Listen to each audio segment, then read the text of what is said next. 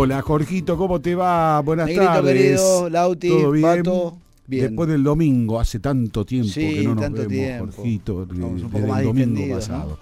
Tengo en mi mano, Sí. en mis manos, porque son dos mis manos, el libro Quilmes, una historia social, eh, escrito por el doctor Daniel Santilli, la editorial El Monje Editor.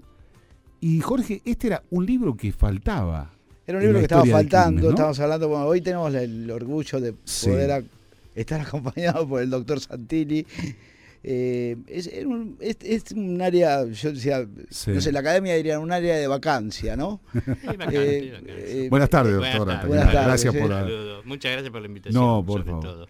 Era algo que faltaba. Era un ¿no? libro que habla de la historia social, Sí. exactamente, la historia social de Quilmes, de- en, en términos de etnias, en términos de familia, de conyugalidad, en términos de malestares por las levas Mm. cuando había que ir a pelear, en, ter- en términos de las tierras, cómo se repartían, qué pasaba con, con los indios, qué pasa con esa demanda de tierras a partir del- de, la, de 1812, cuando termina la reducción Mm. y esa apetencia de, de tierras, cómo se reparten. Bueno, acá lo tenemos a, a quien investigó A quien eso, investigó para Claro. pregúntenle lo que quieran o- o Daniel, esto fue un trabajo enorme, me imagino, ¿no? Sí, es mi, es mi tesis de doctorado. Tu tesis de doctorado. Claro. Vos Ahora, sos Eh, doctor en- historia. en historia, Historia perfecto. por la UBA. exactamente. El tema es, eh, o sea, yo viví en Quilmes, me Sí. crié, me crié, una buena parte de mi adolescencia la pasé en Quilmes, entonces siempre me llamó Quilmes. Bueno, Sí. cuando me tuve que empezar a investigar, in- eh, influenciado por otros colegas, ¿no? Mm. este, se me ocurrió hacer Quilmes, ver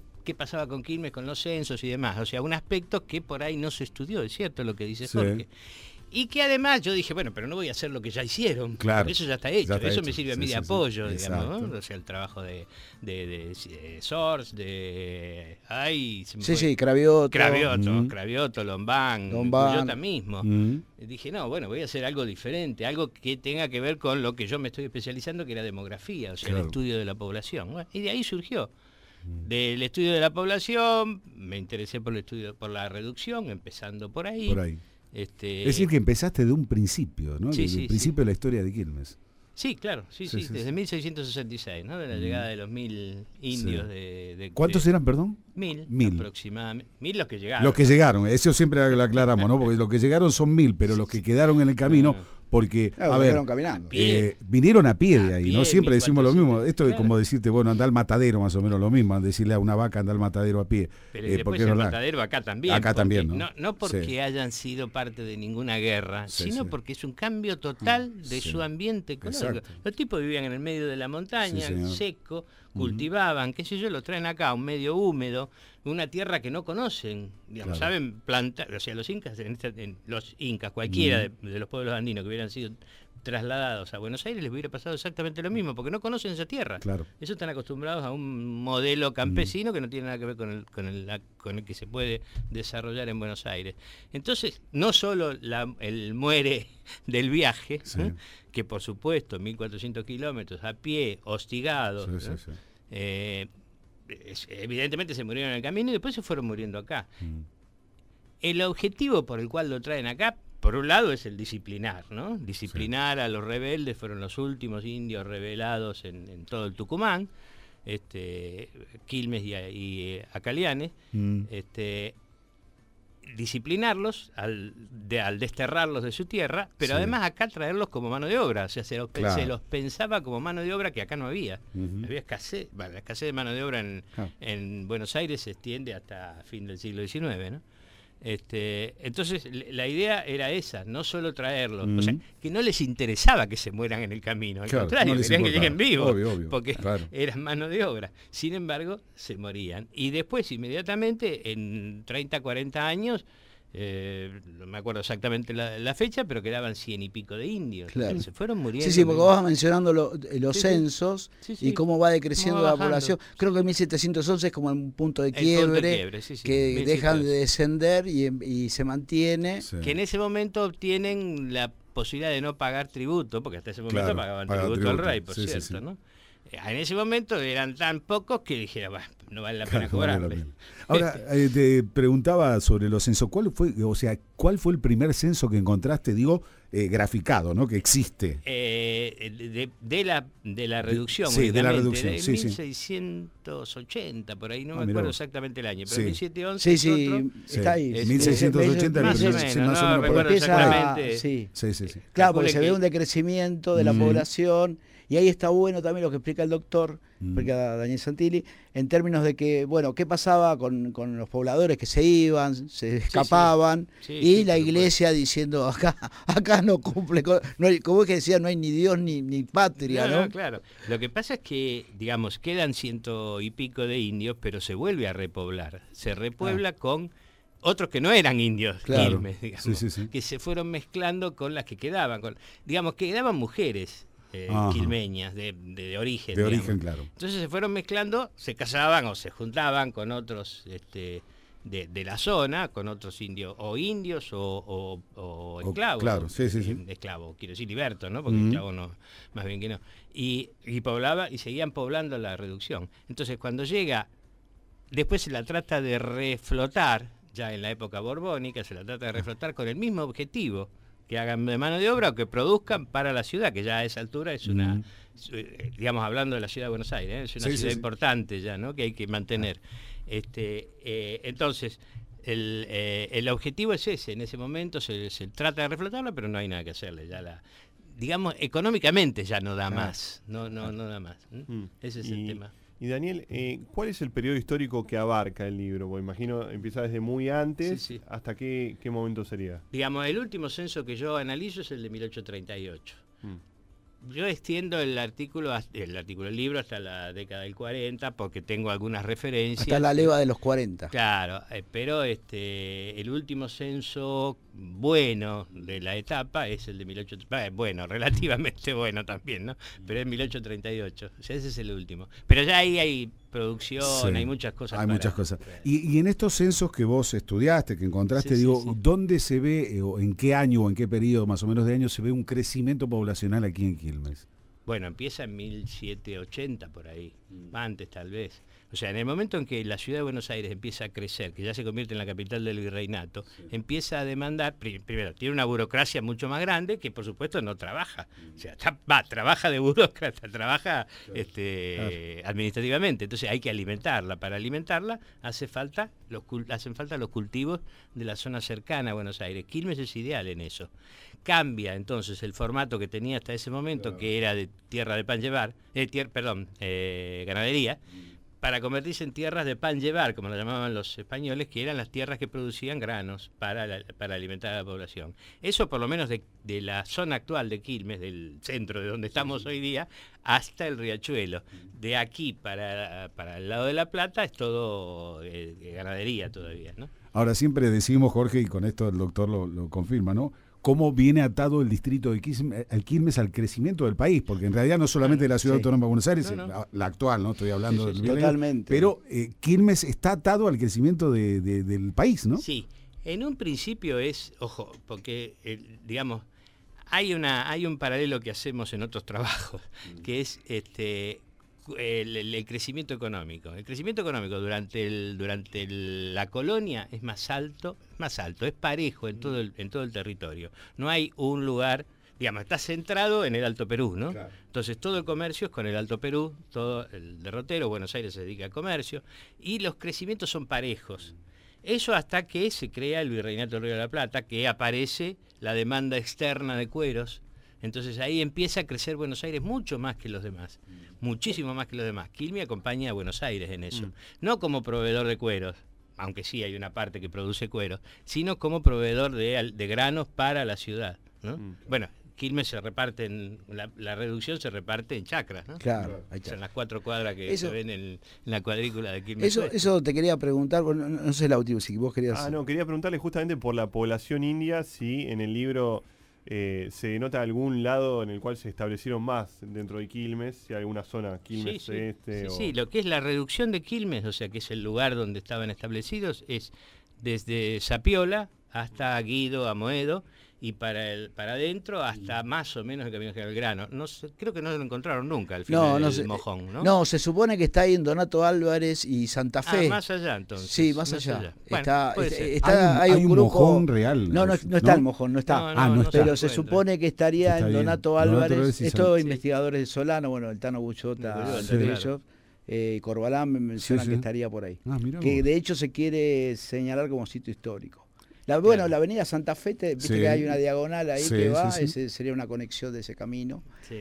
Eh, Mm. Hay un tema muy interesante en, en- en- en, digamos, en la especulación previa, es decir, bueno, termina la reducción 1812, 1818 está el plano de mesura para el Sí, sí, reparto de sí. tierras, eh, una apetencia por las tierras que no, no es tan vertiginosa, ¿no? Porque digo, digo le sacamos la, la- la tierra a los indios, vamos, a- vamos al, mer- al mercado o, al- o a lo que les interese la tierra, eh, al poder, ¿no? Claro. eh, ¿Cómo sería eso? No, no, vertiginosa es, porque hay, Ajá, hay, hay, una hay muchos migrantes del interior que vienen a trabajar, justamente son los que vienen a trabajar a la, la tierra de Buenos Aires. Mm. O sea, la agricultura de Buenos Aires desciende al fin y al cabo de la, de la agricultura del interior, Claro. este, del, ga- del campesinado del Sí, interior, sí. Santiago del Estero, Paraguay, Mm. este, toda esa zona manda... eh, mm, Atrae, eh, Buenos Aires atrae migrantes de esa zona Mm. principalmente, que son las que tienen problemas económicos. Además, bueno, en, en Paraguay están las misiones. Una vez que se destruyen las misiones, la gente anda, Claro. los guaraníes andan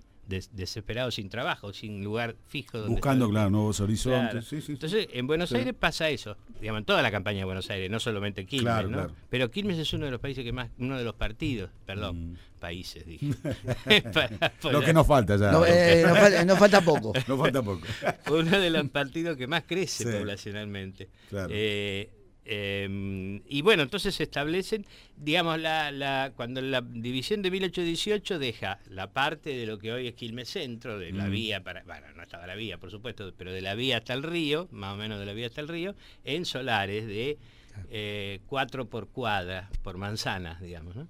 Y O sea, un otro- cuarto de manzana para cada. para Se divide en cuarto de manzana. y del otro lado, eh, quintas, Ajá, chacras, chacras, serían chacras, claro. que son las cuatro cuadras que conocemos, ¿no? Sí. Santa Fe, Pellegrini, ya no me las acuerdo, pero me acuerdo. Sí, sí, sí, sí, claro. De- En el Este- oeste están las chacras, que ahí va, por ejemplo, tiene la chacra, uno de los que cobra, es Rivas, que era el párroco Ah, que contra los Santiago, Sí. que, que es la de- quienes pasen por la casona estupenda de Avenida La Plata y 12 de octubre. Claro, esa casona. Acuérdense del, del párroco Rivas que estaba en contra de los indios, en contra de la Y reducción. eso, eso era la, que la cobró- chacra, parte de la chacra de él. La que cobró él, claro. ah, sí, esa es la chacra que cobró él. claro. Sí, Esto que cuando dice el se- doctor. Sí, que- sí, sí. Cuando se reparte esa tierra, Claro. incluso a, eh, porque la- el, el decreto de Rivadavia declara eh, a las tierras, eh, de- desarma a la comunidad, a la Sí, tierra sí. comunitaria, pero les otorga a los indios que todavía estaban parte de, Parte de la tierra. digamos, le deja tierra. Sí.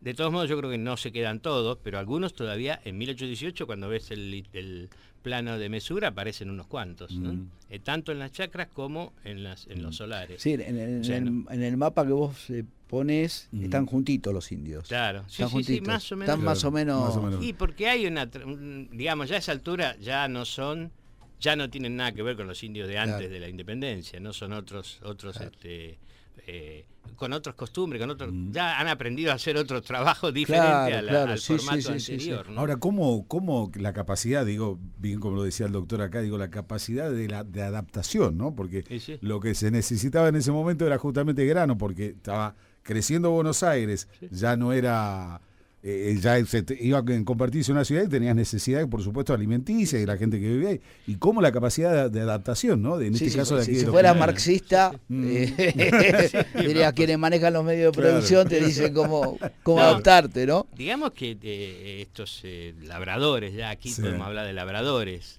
Ah. sean indígenas, sean Claro. pardos, sean negros, es lo mismo, sean Sí, sí, blancos, sí. es lo mismo, son labradores.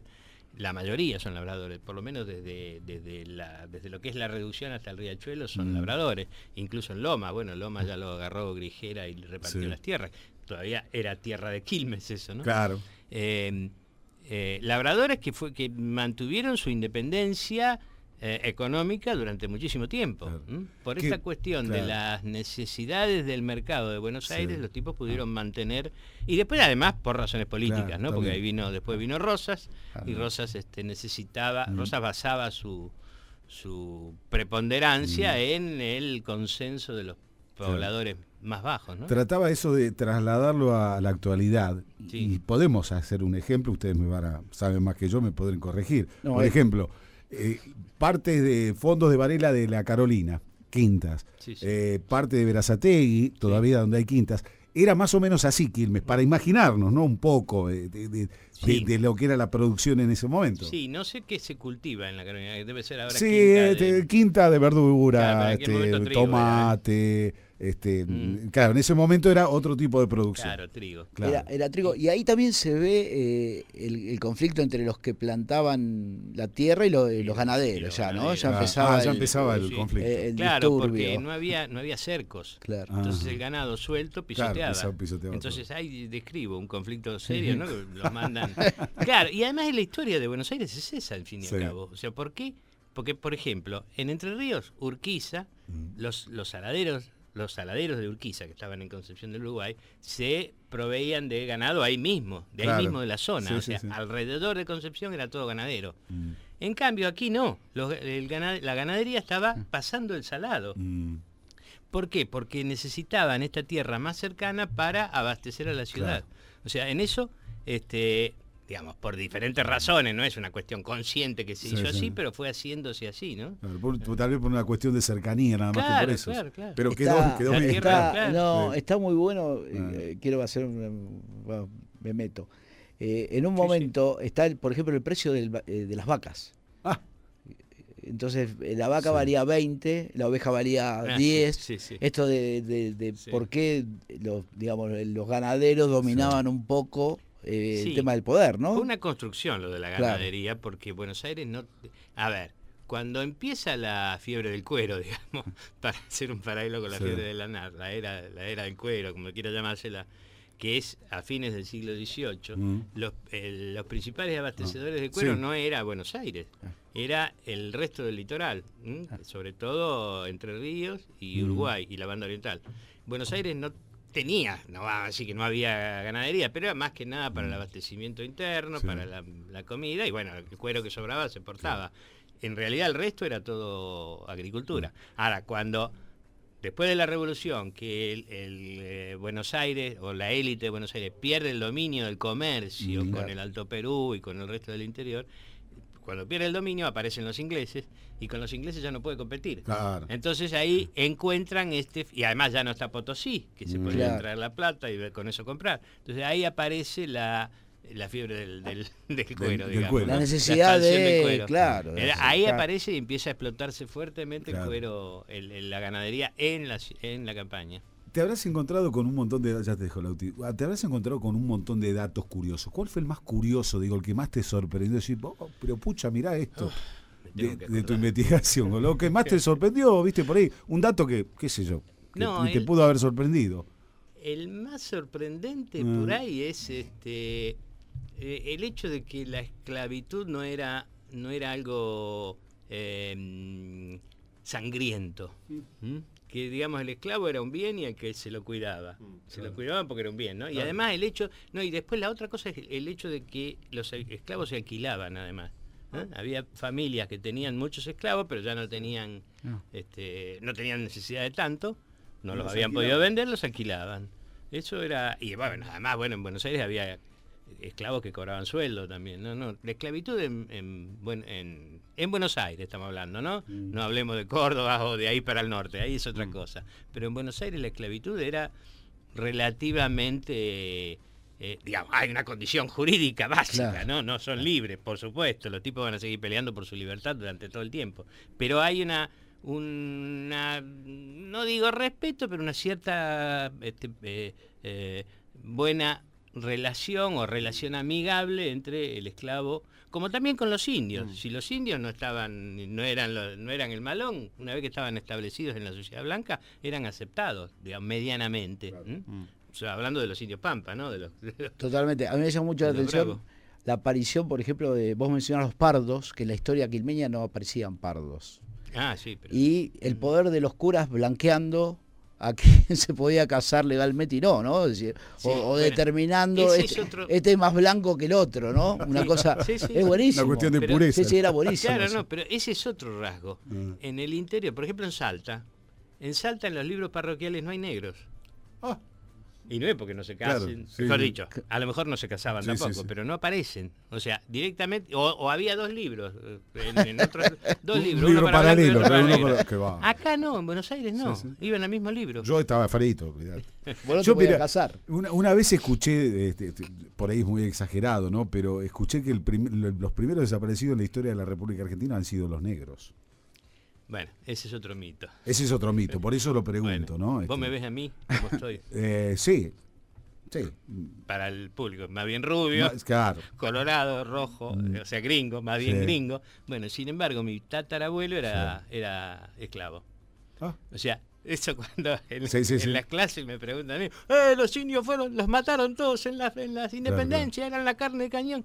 No, pará, no es tan así. No digo que no haya sido, Sí, sí, sí. pero sufrieron la misma suerte que los demás pobres. Los demás Claro. pobres. No es que y además peleaban por una por una razón, además de todas las razones del Sí. patriotismo que querramos en- este, que encontremos, ¿no? Además peleaban por su libertad porque Obvio, les habían prometido la libertad una vez que Claro. si volvían vivos. Claro. O sea que los tipos, bueno, pero la cuestión es la mezcla Sí. que hay. Ahora, y fue fundamental, digo, en las guerras contra la independencia también el, el- el Sí, negro, sí. ¿no? Sí, sí, sí, En- sí, no, creo que en todos los ejércitos había personas... Sí, sí. A mí no me gusta decirle de color, la Bueno, verdad, no, No, no, Yo le digo ¿te negro que soy negro, sí, la verdad que a mí no me gusta. Carabioto ¿viste? ofrecía Sí, sí. negros a- Sí. para, la, para la guerra de independencia. Claro, ¿no? Sí, sí. claro, claro. Sí, este, pero bueno, el- el- No, la- Cravioto, digo, Cravioto menciona, perdón, Sí, menciona Cravioto ya no tenía. Era Pobre calle che. Pasco, que Hay- actualmente Pasco, que Mm. bueno, sí, hay perdón. un- hay una, una, una frase que leí el otro día este, en un libro que tengo que comentar.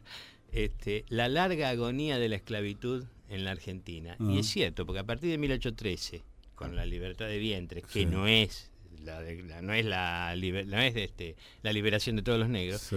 La, la- la esclavitud fue decayendo paulatinamente y cuando en 1853, cuando declaran la, la abolición de la esclavitud, ya no hay Mm. ya no casi había esclavos. casi esclavos. Claro, no hay casi esclavos. Mm. A partir de ahí empieza el ocultamiento de los, de los negros, ¿no? Mm. Porque ese es la- el otro tema. Si queremos, pues, bueno, en 1869 ya- no hay negros. En el primer censo nacional no hay negros. ¿Por qué no hay negros? No porque no haya en la Sí. población, sino porque no se los... Por dos razones. Una, una razón liberal, que es no hacer diferencias raciales, Claro. que está bien. Sí. Y la otra es una razón política o, más rastrera, que es ocultar a los negros para que vengan Claro. blancos de, de Europa. Europa. ¿no? O sea, las dos razones. Pero la cuestión es que no, no encontrás negros en 1869. Y es un Mm. dato que nos vendría Sí, muy bien. Dato extraño, ¿no? Por cierto. Sí, sí, sí. Se queda, eh, doctor, se queda un minutito más, Sí, sí. Jorgito. ¿eh? Sí, Sí, la verdad que está apasionante la charla, pero tenemos que cumplir en este momento con eh, los señores anunciantes, a cuales le agradecemos, por supuesto. Seguimos aquí con Historias de Quilmes con Jorge Márquez. Eh, le preguntaba algo al doctor, está- estamos aquí, por supuesto, con el doctor Diego Santilli. No, Diego, no. Perdón, Diego. Daniel. Daniel. eh, perdón, este doctor. ahí está. Eh, Daniel Santilli, que no tiene nada que ver con el otro. ¿eh? Este es bueno, el doctor Santilli. Quilmes, una historia social, es su libro, de editorial El Monje, editor justamente. Y yo le, le- recién este, estábamos charlando en el corte con, con el doctor y le preguntaba justamente sobre. Me, me decía algo que me- se me fue la cabeza, te juro. Perdón, Eh, te interrumpí. no, no, no, no. Lo que te preguntaba antes de, de- de volver del aire, que me pareció muy. Ah, el nombre. Ahí está. Ah. Gracias, Patricio Gurgel, muy atento. A ver, doctor, vamos a. no, a nosotros con Jorge nos encanta derribar mitos. Nos encanta. Creo que esta sección, el segundo nombre que tiene es no- Derribando mitos. La pregunta es la siguiente. ¿Quilmes es con K, con S? ¿Cómo es Quilmes? ¿Es Quilmes sin S, con K, con Q?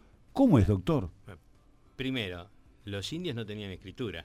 Claro. O sea, por lo tanto, nadie vio escrito el nombre de parte de los originales. Sí. ¿no? Hay, hay otros este, eh, indios que tienen un nombre español Mm. y un nombre indígena. Sí. O sea, los españoles lo conocían por tal y ellos se nombraban de otra manera. Entonces, por Claro. lo tanto, nadie vio escrito el nombre Quilmes. Nosotros lo conocemos hoy, lo conocemos a través de lo que escribieron los españoles. Sí.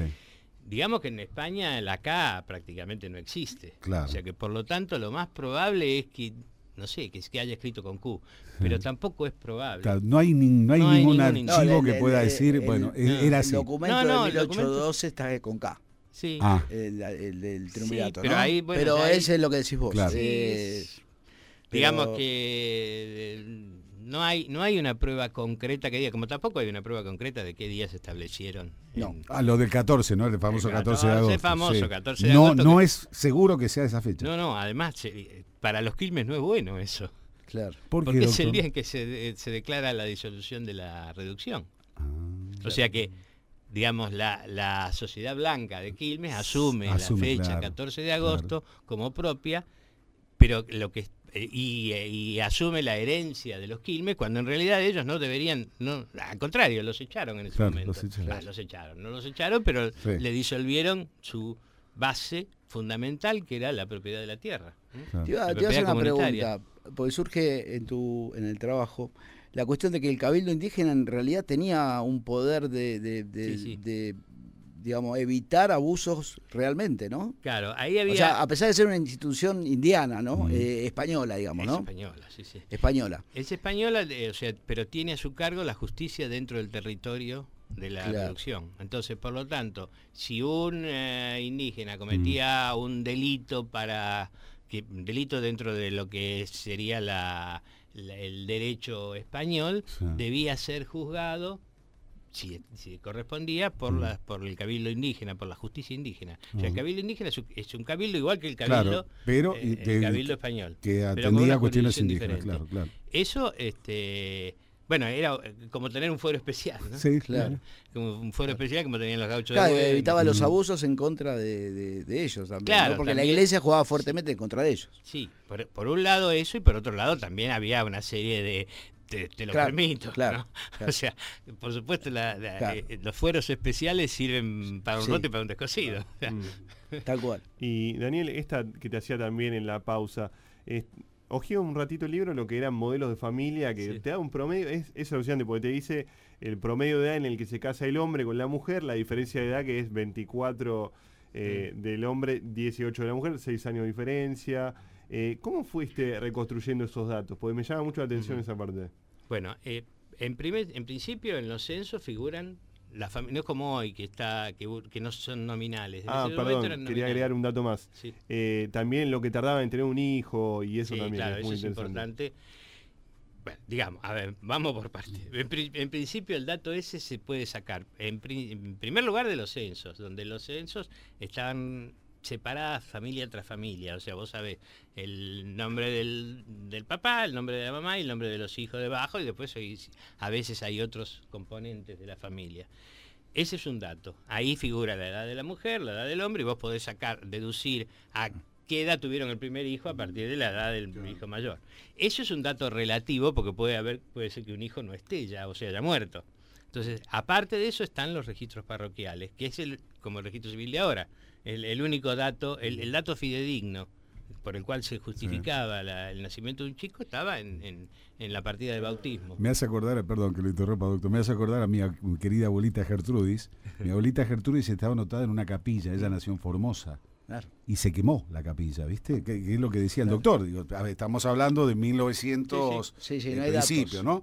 Entonces, eh, la partida de nacimiento, cuando la van a anotar a mi abuela, se cambia de fecha de... No, no se acordaba la fecha de su nacimiento. Entonces, automáticamente se pone la misma fecha de nacimiento de mi madre, que nació el 23 de diciembre. Claro. O sea, mi abuela había no sabía, no se acordaba, no había un registro, doctor, porque justamente, la, como decía usted, la anotaban en la capilla, un día se incendió la capilla y se perdieron esos registros, ¿no? Sí, pero además el- también la anotación en la capilla puede tener diferencias. Claro. El momento en que por ahí eh, fue a la, a la iglesia, el tipo Ujú. lo- viven en el medio del campo, fue Claro, a la iglesia claro, con el bosque, claro. qué sé yo, Sí, y en sí, ese sí. momento la anotan. O al revés, el cura va y va recorriendo y anotando. O sea, El tampoco- está- es verdad. Ahora, con ese dato uno puede reconstruir. Bueno, primero, también los registros parroquiales son bautismo, eh, que sería el equivalente a nacimiento, digamos, más o menos, casamiento y defunción. Entonces, con esos tres libros vos podés reconstruir más o menos la familia. Hay un inconveniente y serio en Buenos Aires, que Mm. es que la gran mayoría de parejas que se conforman por fuera de la iglesia, que no se casan. Claro, O sea, van y bautizan a los chicos, pero no se casan. no se casa. No se casan. Eh, hay algunos que hablan ahí también de la cierta eh, la falta de la a ver el no respeto a una moral instituida que tiene que Mm. ver con el hecho de que es una zona de frontera donde hay cosas que pasan y pasan ¿no? Y además bueno este, los tiempos de cosecha eso también es impresionante como uno ve tiempo de cosecha y a los nueve meses nacen los chiquitos Qué bárbaro.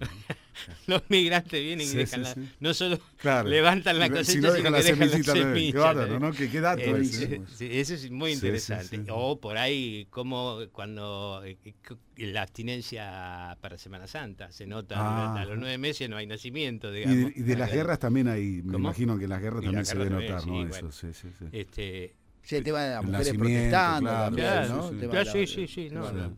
Bueno, ah, es otro- ese es otro tema que también la, la mujer, el mito sobre la mujer dominada campesina, sobre Claro, todo, no, sí, es, tan, no es tan es tan así. así. La mujer campesina tiene mucha fuerza y además se sabe necesaria. Entonces, Claro. pone sus reales.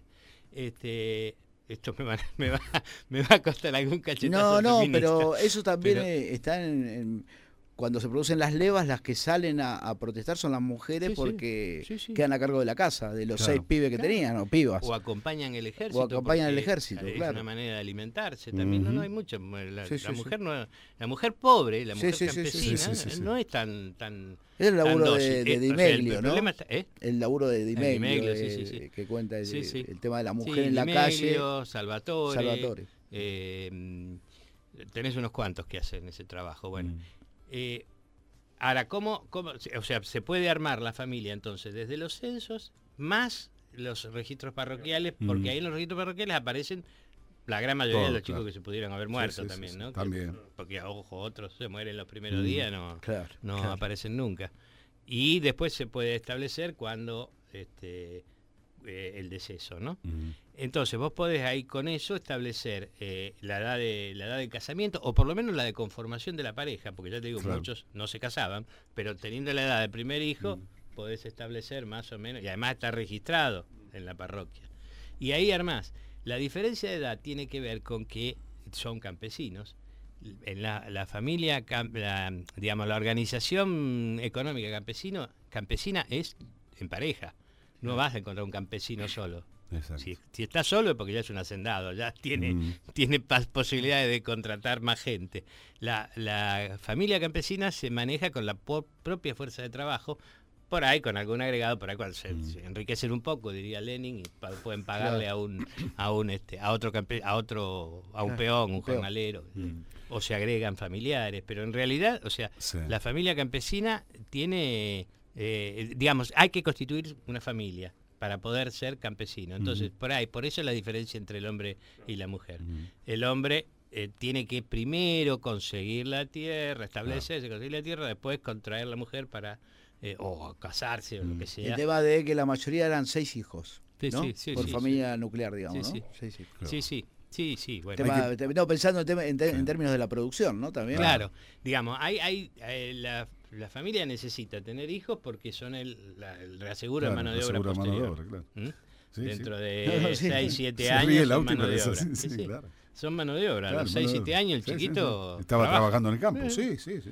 Este, o sea, necesita eso, y, Mm. pero por el otro lado tiene que equilibrar porque en el momento en que la mujer está embarazada y Mm. pariendo, disminuye su capacidad de trabajo, Claro. lo que es lógico. Sí. Entonces tienen que balancear las dos cosas. Y además, tener hijos en la medida en que hay tierra para seguir Claro, para explotando. porque si no, también. Mm. O sea, el- la regulación del- de la natalidad tiene que ver con la edad de la Con mujer al primer hijo. Doctor, la verdad, nos quedaron un montón de cosas. este, No, eh, invitémoslo cuando Sí, tenga sí, sí. ganas de cuando venir. tenga ganas de eh, venir, cuando se pegue una vuelta. Él está en la Ciudad Autónoma de Buenos Aires, le agradecemos que se haya trasladado hasta acá. Te repito, estamos con el doctor Daniel Santilli. Quilmes, una historia social, se llama su nombre, el monje editor. Sí, hay, eh, debo decir, hay Sí, muchos señor. trabajos muy interesantes para Sí. quienes estudian historia o sociología Mm. en las redes, eh, trabajo sobre la desigualdad, trabajo Claro. sobre eso hay que, Sí. bueno, muy, ¿Se te encuentran en las redes? muy este, útil. Todo Sí, esto, sí, doc- sí, ¿cómo- sí. El cómo puede- libro, sí, también está. Sí. En la Academia Edu debe estar.